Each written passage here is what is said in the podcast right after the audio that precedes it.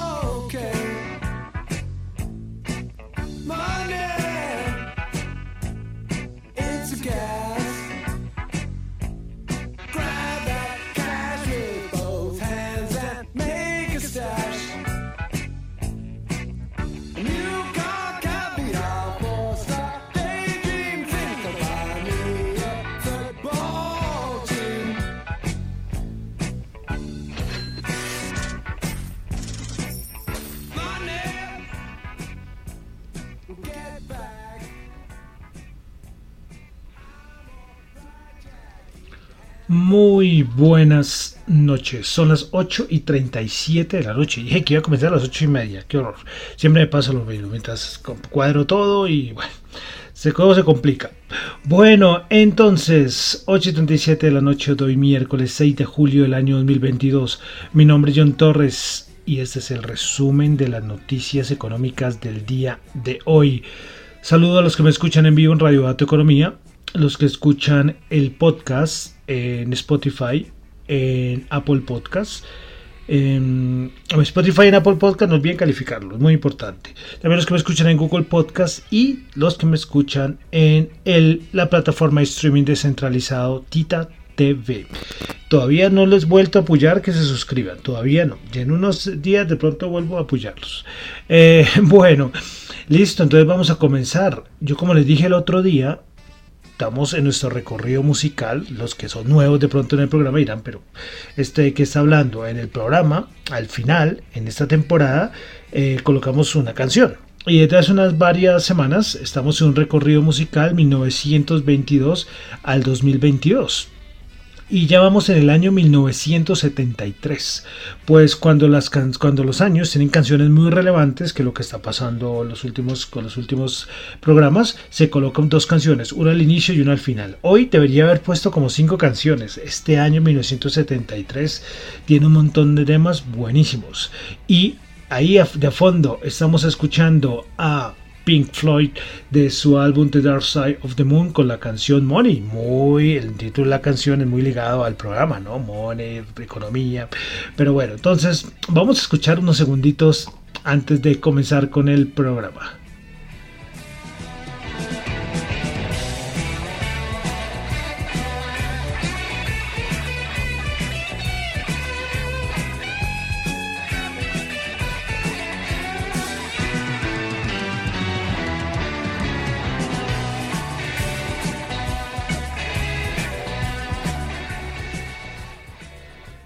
Listo, vamos a dejarla ahí de fondo a la canción de Mónica y que nos acompañe en el inicio del programa. Recuerden que lo que yo comento acá son solamente opiniones personales, no es para nada ninguna recomendación de inversión. Eso es algo muy importante. Listo, entonces vamos a comenzar. Hoy miércoles 6 de julio, 6 de julio y con tanta cosa los días van pasando rapidísimo, ¿eh? muy rápido. Bueno, entonces, vamos a empezar. Y vamos a comenzar con el Fondo Monetario Internacional. Y es que la directora del Fondo Monetario Internacional, eh, señora Georgieva, dijo que el panorama económico mundial se ha oscurecido considerablemente desde la última actualización económica del mes de abril.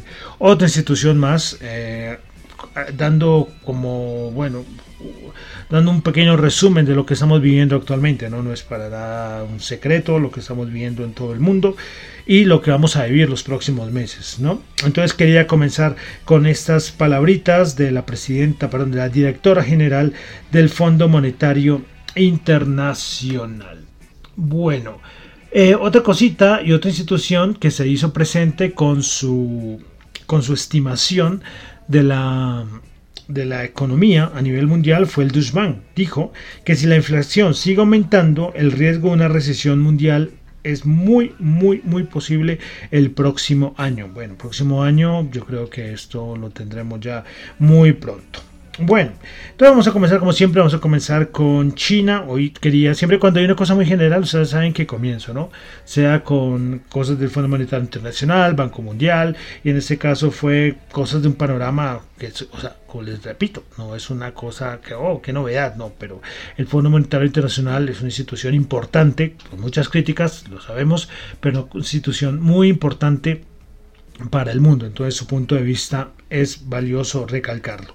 Bueno, vamos a, pasar a Asia, eh, donde vuelven a decir, se la paz, llevamos que una semana larga, donde rumor va, rumor viene acerca de que Biden eh, tiraría eh, algunas barreras arancelarias con China.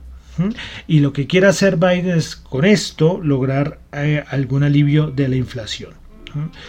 Bueno, entonces eh, es algo, como les digo, no es una cosa novedosa. Llevamos una semana con todo esto de la de, la, de la, posible eliminación de, de, unas barreras arancelarias por parte de Estados Unidos a China. Bueno, datos macros en Asia, inflación en Corea del Sur Mm, a ver, inflación Corea del Sur, el dato interanual 6%, se esperaba 5,9%.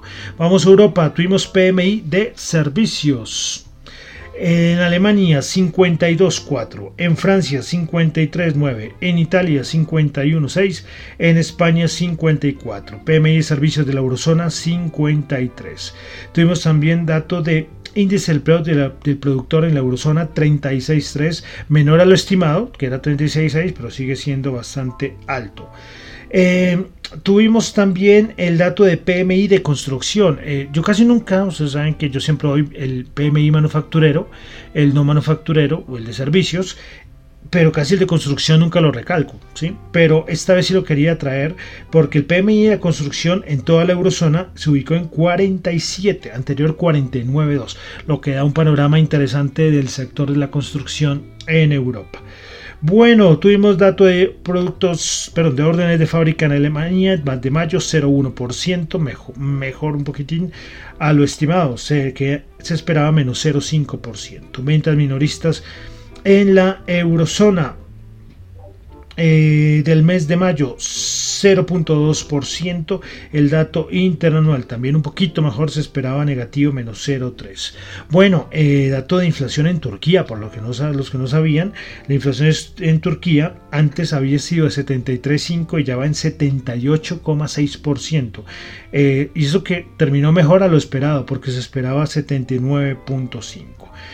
Bueno, una cosita importante y que hay que resaltar es la balanza comercial en Alemania. Alemania es el principal país, más importante de toda la, de la eurozona. Y es que sus exportaciones se esperaba un aumento del 0,7 y fue menos 0,5%. Y sus importaciones se esperaba 0,8 y fue 2,7%. Ya saben, cuando hay más importaciones que exportaciones. Entonces fue un dato no muy positivo un dato, y esto representa una balanza comercial de menos 1.0 billones, cuando se esperaba un dato positivo de 1.6 billones. Entonces un dato que no fue nada bueno y también ha afectado. Este dato es de ayer, si no estoy mal, y esto ha sido malísimo a nivel de la zona euro y especialmente para el euro, el cual ha estado sufriendo, ya se acerca a la paridad, la paridad, la anhelada paridad para muchos. Veremos a ver a nivel de mercados, a ver qué pasa. Eh, precisamente Nomura dijo que el euro podría perder eh, los, la paridad del dólar y llegar a 0.95 en el mes de agosto. Entonces, claro, con todas esas, con todos esos datos con todos esos datos tan malos eh, por parte de la macro de la parte macro de Europa pues no le favorecen para nada al euro bueno y para cerrar la parte de, Europa. Vamos a escuchar un audio y que yo creo que con esto nos hacemos una, una idea. A ver, escuchémoslo y ya lo, lo vamos a comentar. The game's up, really. Will you be Prime Minister tomorrow? Uh, uh, of course. It's not brave for you to carry on doing this. I think, in my view, you're hurting the country, Prime Minister. Just on a very human level. Surely yeah. you must know that it's in the country's interest for you to leave now. I cannot, for the life of me, uh, see how it is responsible just to, to walk away from that. As I said earlier on in uh, in PMQs, uh, particularly not when you have a, have a mandate of, of okay. the kind that uh, we won uh, two, three years ago. History teaches us uh, that that um, the the best way to have a, a period of, of stability and uh, and government and uh, not to have yeah. uh, early elections yeah. is to allow people with mandates to get on. Without the support of your party, you cannot govern this country well, responsibly or well. Whatever our political disagreements, I have respect for the office of Prime Minister, but I'm afraid I've completely lost respect for you. We are doing some fantastic things for the people of this country, and we'll continue. It's being reported that there's a delegation of your cabinet colleagues waiting in Downing Street, including the chief whip, the transport secretary, and your new chancellor waiting to tell you when you finish here today that it's time for you to go. How will you respond to that? The last thing this country needs, frankly, is election. The earliest date that I can see for a general election uh, is two years from now. Bueno, entonces ya saben que estábamos escuchando, ¿no? Estamos escuchando al primer ministro del Reino Unido, al señor Boris Johnson, que está con unos problemas tremendos. Estábamos ahí escuchando un audio, hablando con otros políticos, con gente de su partido, donde le decían que debería dar un paso al lado, que ya estaba solo, que se le han renunciado, no sé, ya son cuatro o cinco ministros, o sea, la situación está complicada, pero él dice que no, que se aferra y que ha hecho cosas muy buenas por el pueblo del Reino Unido. Sí, eso es como un resumen del, del minutico que duró el audio, pero situación complicada. Él se sigue aferrando al poder. Veremos a ver, va a haber una votación, bueno, todo el proceso que ocurre en, estos, en estas instancias del Reino Unido, pero más incertidumbre, esta es un poco más política que económica, pero era necesario, porque eh, era necesario resaltarla, porque eso también afecta a la libra, ¿sí? a la libra esterlina. Pero bueno, entonces quería traerles ese audio cortesía de Bloomberg, muchas gracias a Bloomberg, hay veces que cuando pasa este tipo de material, pues tengo que decir de, quién es, ¿no? Bueno, entonces, dejamos Europa, vamos a pasar ya a Estados Unidos. Tuvimos el ISM no manufacturero 55.3 cuando se esperaba 54.4. Aquí con el ISM igual que con el manufacturero de la vez pasada, salen otros datos importantes. Por ejemplo, a nivel de empleo, se preveía 50.2 y bajó 47.4. En las nuevas órdenes 57.6, ojo 55.6. Ojo con el sector, aquí va la parte de servicios. Perdió los 50, ¿eh? Son datos que casi no se ven porque todo el mundo le da y yo también le doy mucha importancia lógicamente al dato principal que es el PMI manufacturero, pero el otro ratico, por ejemplo, el empleo, pues cuidadito. Bueno, también tuvimos el PMI de servicios, el de Sandran Poor's 52,7, se esperaba 51.6. Bueno, hoy también tuvimos las minutas de la Reserva Federal. Bueno, ninguna sorpresa, que las cosas se veían difíciles, que dependiendo cómo fuera la inflación, y que bueno, que se espera entre 50 y 70 puntos básicos la, el aumento de tasas para la siguiente reunión de, este mes de, de julio. Recordemos que son las minutas de la reunión del mes pasado de junio. Bueno, vamos a pasar ya a Colombia. Colombia, vamos a resaltar lo que fue el dato de inflación que fue presentado el día de ayer variación mensual 0,51 y la variación anual ya se ubica 9,67. Variación anual del IPC, índice de productor en Colombia, por divisiones de gasto. Primer lugar, alimentos y bebidas no alcohólicas, 23,65. ¿Qué tal? 23,65. Restaurante y hoteles, 15,17 Bienes y servicios para el hogar y su conservación 13. Los tres con menor variación. Educación 2,97. Prendas de vestir y calzado menos 0,03. Información y comunicación menos 7%. Y finalmente, la variación anual de inflación por dominios geográficos.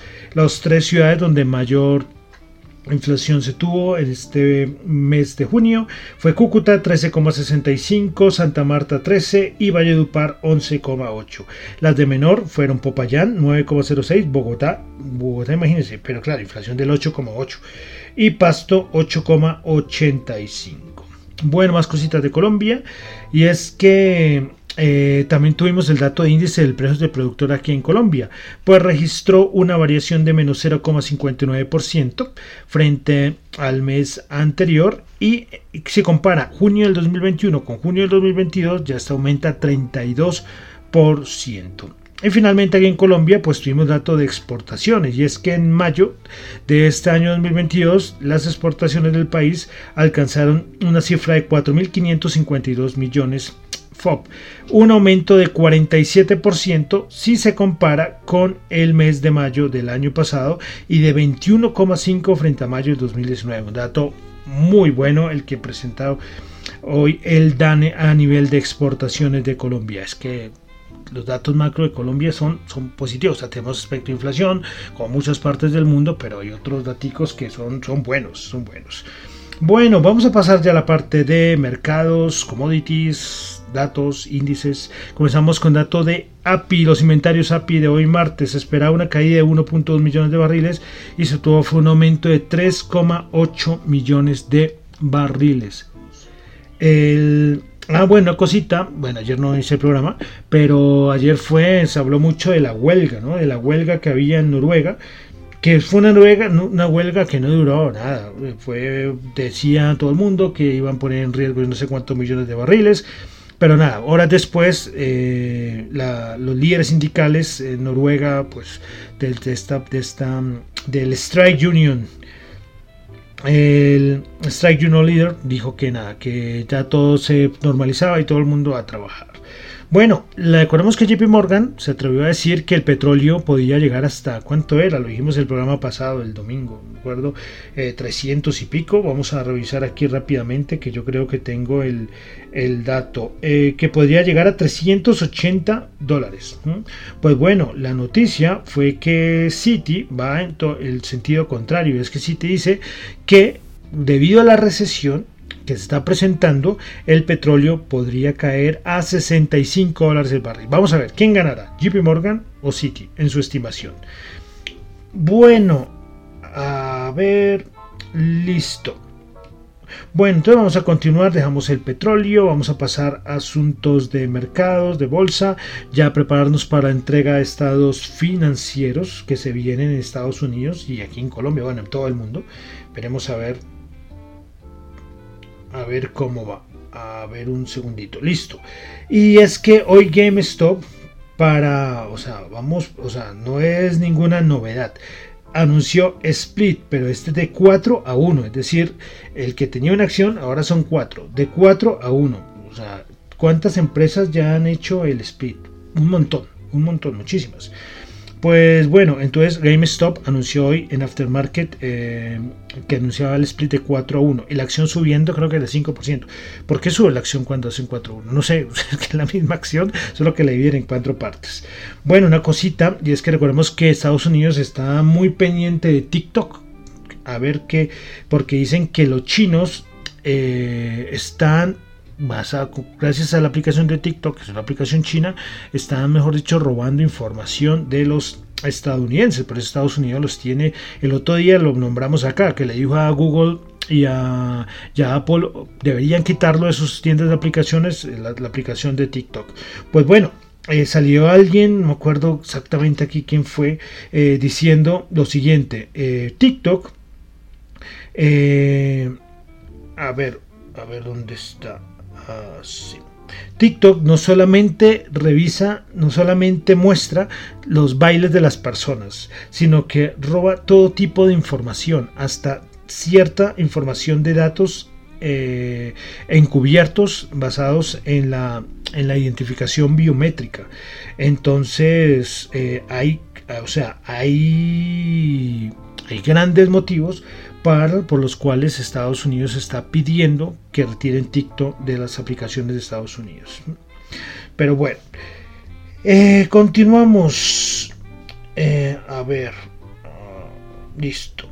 Es que no estaba estaba mirando una cosita acá. Bueno, eh, finalmente de los índices OPA de Grupo Argos.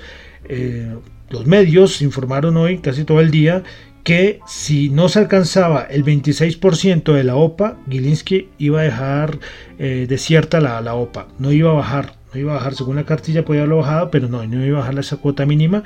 Y así fue, no se alcanzó y quedó desierta la OPA. Veremos a ver el grupo Argos. Es que yo lo colocaba en Twitter, es que mucha gente decía que el precio de la OPA les parecía muy barato. ¿Listo? Entonces, que esperaban otra OPA para un precio más, más alto, como pasó con Nutresa, creo que fue. Pero ¿qué pasa? Kilinski salió a decir que no quería hacer más sopas, que si esta quedaba cierta no iba a hacer más sopas por Grupo Argos. Entonces la gente que no vendió hoy, mm, muchos criticaban a los fondos, pero es que es una situación difícil, ¿eh? es una situación no decir, sí, claro, ya cuando con el anuncio ya no van a ser más sopas y, va a declarar la desierta, pues claro, pero, pero una situación complicada. Miraremos a ver cuáles son los siguientes movimientos de Gilinski. Bueno, entonces vamos a ver un momento, listo. Entonces vamos a pasar a los mercados. Es que aquí estoy aquí con una cosita importante. Bueno, entonces, eh, no, yo les voy llevo repitiendo lo mismo desde hace varias semanas. Nada, estamos en un movimiento bajista, estamos en un canal, llega un punto, rebota, o sea, en este momento no está haciendo nada. El VIX sigue tranquilito, ya ahorita lo vamos a, a revisar, pero como les digo, o sea, nada es nada que uno diga, hombre, ya el mercado rebotó y ya nos vamos a máximos. No, no, no, con la situación que está, nada, tenemos movimientos eh, de rebote cada rato. Hay algo curioso que ha sucedido, que ha sucedido estos, estos días y es que cuando cierra Europa, Estados Unidos rebota. Eh, parece una cosa un poco, no sé, me parece curioso curioso, curioso. Porque como que la responsabilidad de las bajadas es por culpa de, de Europa, no Estados Unidos. Entonces siempre cierra Europa y ¡pum! rebota. Y así pasa, usted mira en la gráfica, ha pasado ayer y ha pasado hoy.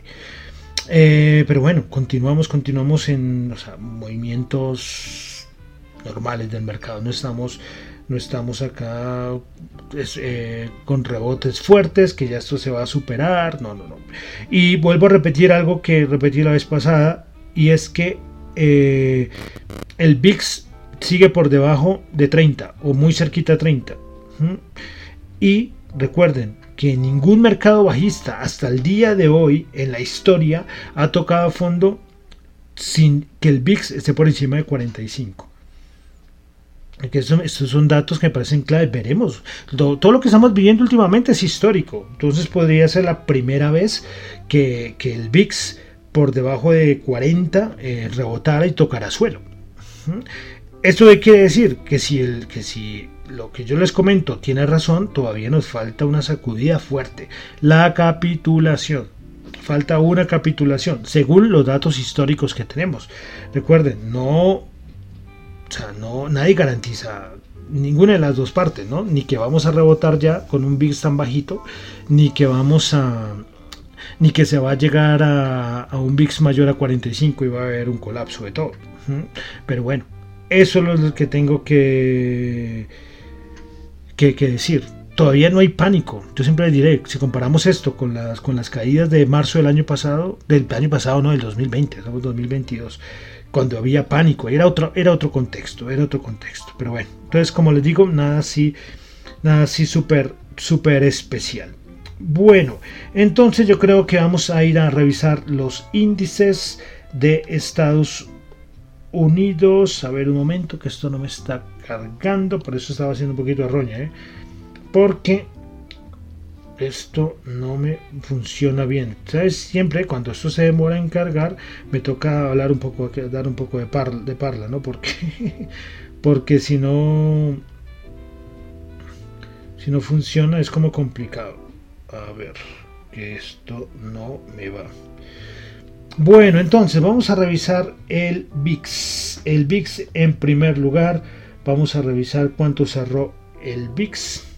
El VIX 26,7. Lo que yo les digo es que está, el VIX sigue siendo muy tímido. O sea, el VIX, para lo que hemos caído, pues ha caído más del 20% en el SP500 y el VIX tranquilito. Bueno, vamos a pasar al DXY. Ojo con el DXY, que es el dólar. Prepárense, 107,04 y alcanzó a llegar como al 107,1. Entonces, eh, ya saben, ya saben, no hay mucho cosa que, que agregar, ¿no? El gran activo de refugio en el mundo es el dólar, nada que hacer, es el dólar es el rey ahorita. Entonces, eh, poco más que agregar, 107,04. Bueno, vamos a mirar los bonos de la rentabilidad del bono de Estados Unidos, el de 10 años, se ubicó en 2,91, caída, caída importante caída importante porque había estado como en 2.8. Bueno, entonces, ah, bueno, vamos a pasar de una vez a mirar rápidamente el euro. El euro que, como les decía al inicio, por todo lo que está pasando, es muy importante verlo. Es que, que pierde la paridad 1,01. O sea, está ahí en la cuerda floja el, euro, ¿no? Como, a mí estas cosas, verdad, me, me, me, me, parecen súper, o sea, no sé, son cosas que como antes uno no, como casi uno no veía, a uno le parecía un poco, un poco raro ver tan, tan bajito el, el euro, ¿no? Pero miren, ahí está en 1,01, está a punto, a punto. Recuerden que, que Nomura dice que en agosto veremos el, al euro en 0,95. Entonces, a ver quién, quién acertará. Listo, entonces vamos a pasar ya a los índices de Estados Unidos. Vamos a comenzar con... A ver, un segundito. A ver, un momento, por favor.